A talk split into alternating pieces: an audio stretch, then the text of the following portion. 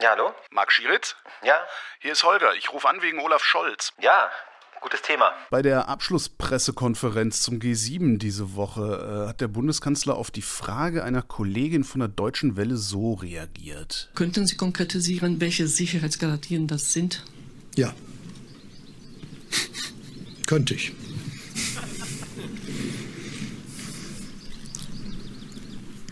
Das war's. Das ist paternalistische Arroganz, oder? Ja, ähm, könnte man ein bisschen so sehen, aber mich hat das nicht überrascht, weil das äh, wirklich so auf eine Art und Weise ist, wie er in solchen Situationen kommuniziert. Also ich habe auch schon so ähnliche Situationen mit ihm erlebt. Wenn man sich das Video dazu genau ansieht, gibt es so einen ganz kurzen Moment, in dem Scholz zu merken scheint, dass sein ernst gemeintes Ja, was er ja gesagt hat, irgendwie unpassend ist. Und dann erst dreht er das Ding zu diesem Spießerwitz. Was könnte der sich dabei gedacht haben? Ja, ich glaube, mit dem, also er wollte, es war klar, dass er nichts sagen will. Das war schon mit der Frage klar. Und wahrscheinlich hat er sich gedacht, dass mit diesem Ja der Witz schon rüberkommt oder seine ablehnende Haltung und dann gemerkt, Moment mal, das kommt nicht an und deswegen hat er sozusagen nochmal übertrieben mit dem könnte ich. Aber im Prinzip doppelt das könnte ich ja das Ja. Also für ihn war mit dem Ja das erledigt. Es gibt von ihm Interviews, äh, auch verschriftlichte Interviews, in denen er wirklich ganz ähnlich kommuniziert. Dann ist die Frage, wollen Sie die Schuldenbremse aufheben? Nein, Punkt oder sowas. Ne? Und dann Schluss und nichts mehr hinterher.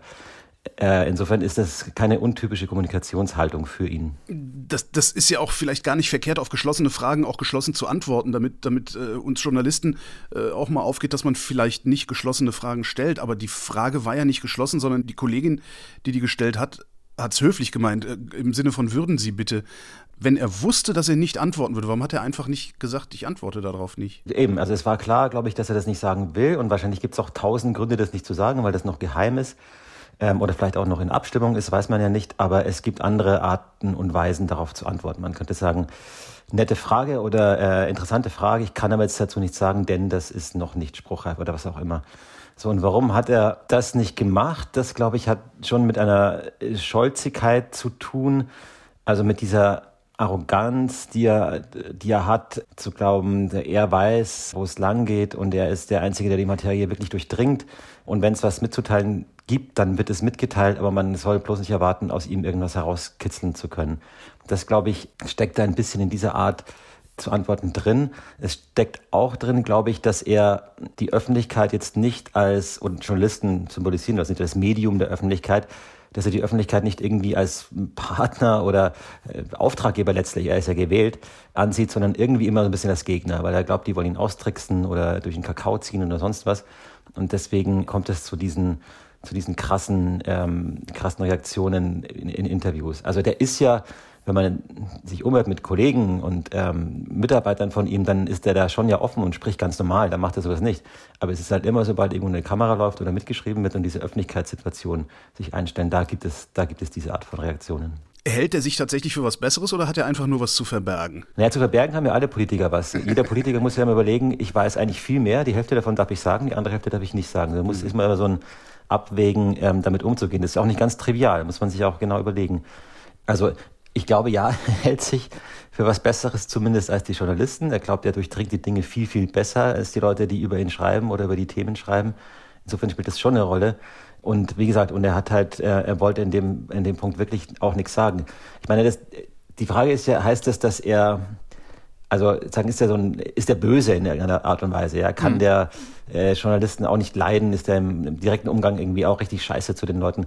Das würde ich jetzt nicht sagen aus meiner Erfahrung. Es ist nicht so, dass man, dass er einen generell schlecht behandelt, wenn man sozusagen als normaler Mensch ihm gegenüber tritt. Aber sobald es eben diese Kamerasituationen sind, wo er dann sein Bild, das er von sich hat oder seine Rolle, die er glaubt einnehmen zu müssen, das durchziehen zu müssen, dann kommt es zu Situationen. Ich glaube, wenn der, wenn das ein Hintergrundgespräch ist, dann hätte er wahrscheinlich da äh, einigermaßen freundlicher reagiert auf jeden Fall.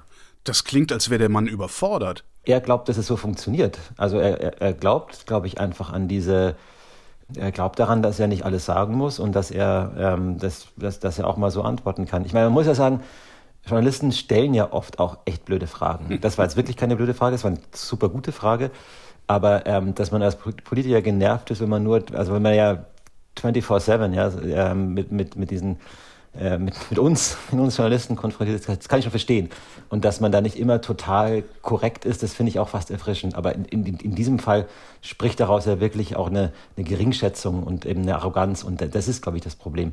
Und zum Teil hat er die einfach. Also der ist halt jemand, der glaubt, er weiß, wo es lang geht. Und dann sagen seine Gegner, naja, aber Olaf, so genau äh, wissen Sie es jetzt auch nicht. Dann sagt er, naja, aber ich habe die Wahl gewonnen und ihr nicht. so. Du hast letztes Jahr eine Scholz-Biografie vorgelegt, die nicht auf, auf Gesprächen mit ihm, sondern auf Beobachtungen basiert. Äh, hast du äh, über, über die Zeiträume oder den Zeitraum, den du Scholz beobachtet hast, irgendeine Veränderung in seinem Kommunikationsverhalten sehen können? Also, oder ist der immer so gewesen schon? Der ist immer so. Also zumindest seitdem ich ihn aktiv beobachtet habe oder halt näher beobachtet habe und das war seit er Finanzminister wurde. Aber wenn man das frühere Interviews oder sowas liest, dann gab es das schon immer und ich glaube sogar, dass ich dieses, äh, dieses Gefühl zu wissen, wo es lang geht äh, und sich seiner Sache sicher zu sein, dass sich das eher noch verstärkt hat, je weiter er die Karriereleiter nach oben geklettert ist sozusagen und als es ins Kanzleramt geschafft hatte und alle ausgetrickst hat, da, da hat sich das, glaube ich, nochmal gefestigt, speziell eben gegenüber den Medien und der Öffentlichkeit oder der veröffentlichten Meinung. Ich bin da viel näher an allem dran äh, und ihr seid es nicht. Und ihr habt, das, habt, nicht, habt mir nicht geglaubt, dass ich es schaffe. Ich habe es geschafft. Ähm, jetzt zeige ich euch das auch so ein bisschen vielleicht.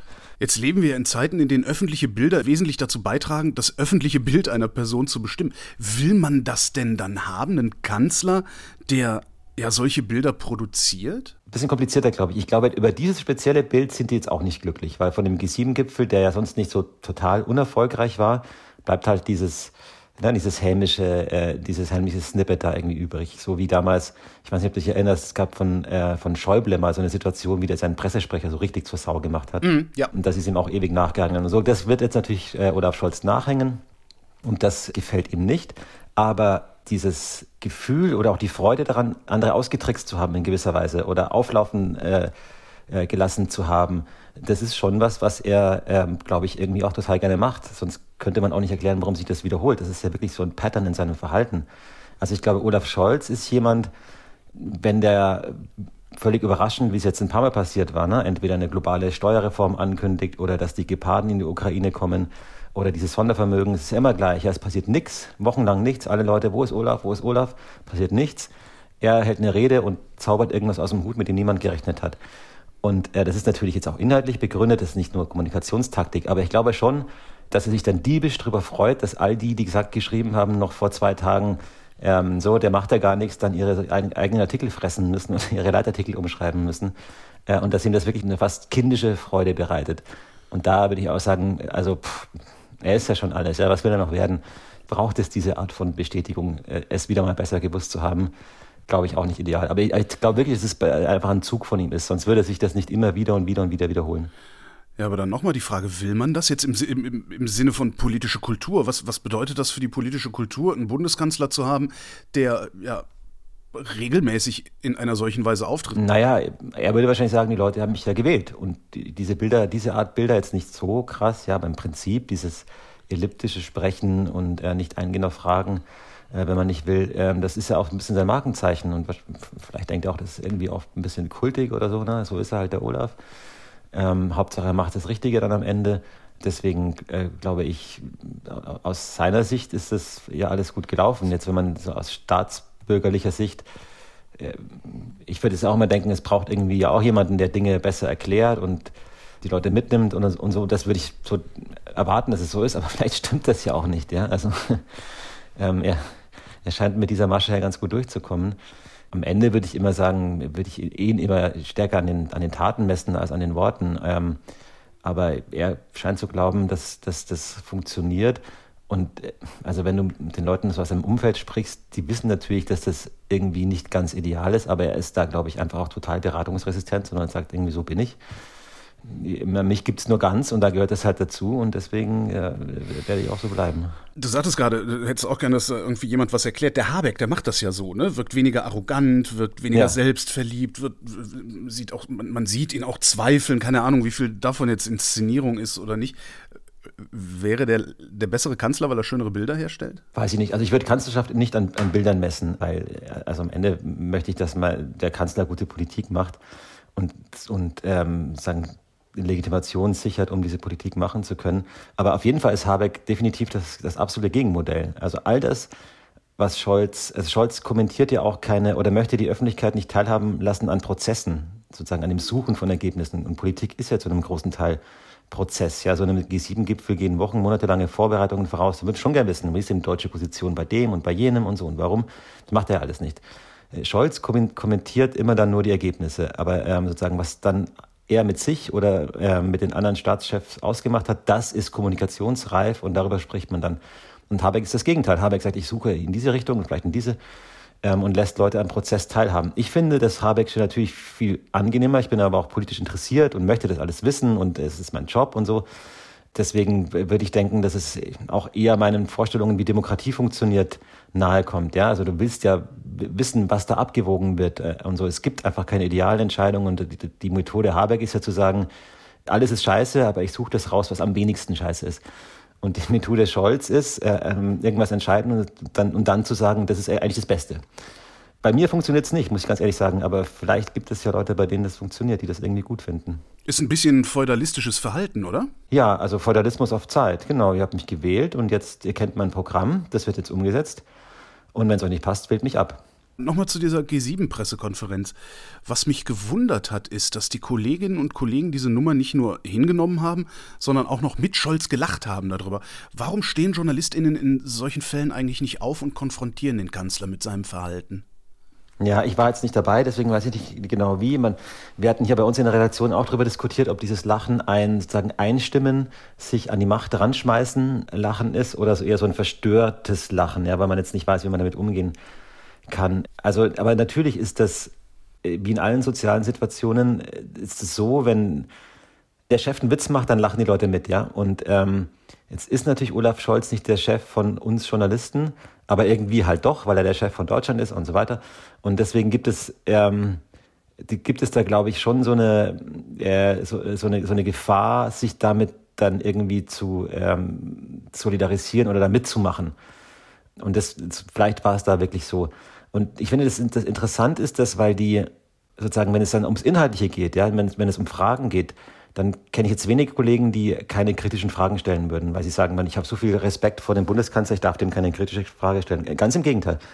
Aber sobald es dann, sobald man dieses enge Korsett des Professionellen verlässt, wo ja klar ist, der Journalist ist der, der die Fragen stellt, die kritischen und der Politiker antwortet, dass da das Distanzieren wahrscheinlich schwieriger ist. Wenn du deine Rolle spielst, spielst du halt deine Rolle. Aber dann, dann zu sagen, äh, jetzt sage ich, Herr Bundeskanzler, was erlauben Sie sich oder so, das ist ja noch ein größerer Rollenbruch eigentlich. Und den, der, der ist auch schwer, schwer zu machen vielleicht. Und ein Stück weit erklärt das das vielleicht. Aber vielleicht würden wir Scholz auf diese Art und Weise auch langsam aber sicher in die Richtung bekommen, dass er uns auch an den Prozessen teilhaben lässt, an deren Teilhabe wir ja auch ein Recht haben.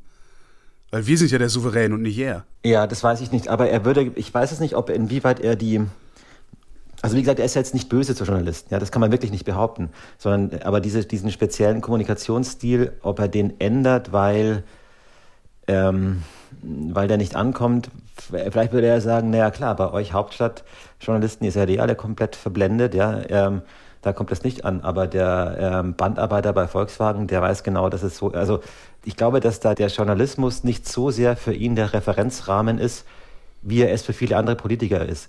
Und nochmal, das ist ja eigentlich, da ist ja auch was Sympathisches dran, ja, weil dieses, es gibt auch Politiker, die schleimen sich einfach ein bei Journalisten und ähm, so wollen da irgendwie oder lassen dann ihre Stanzen ab. Das macht er ja nicht so sehr. Aber er, er überzieht halt in solchen Situationen und da, und, und da, da, da bricht sich dieses, ich bin der Olaf aus, ich habe es euch allen gezeigt, Bahn, ja, und, und ähm, ich kann mit euch eigentlich umgehen, wie ich will. Gewählt ist gewählt. Gewählt ist gewählt, genau. Marc Schieritz, vielen Dank. Danke dir. Und das war Holger ruft an für diese Woche. Wir machen jetzt sechs Wochen Sommerpause und reden dann Mitte August wieder über Medien. Bis dahin gibt es über Medien zu lesen auf übermedien.de.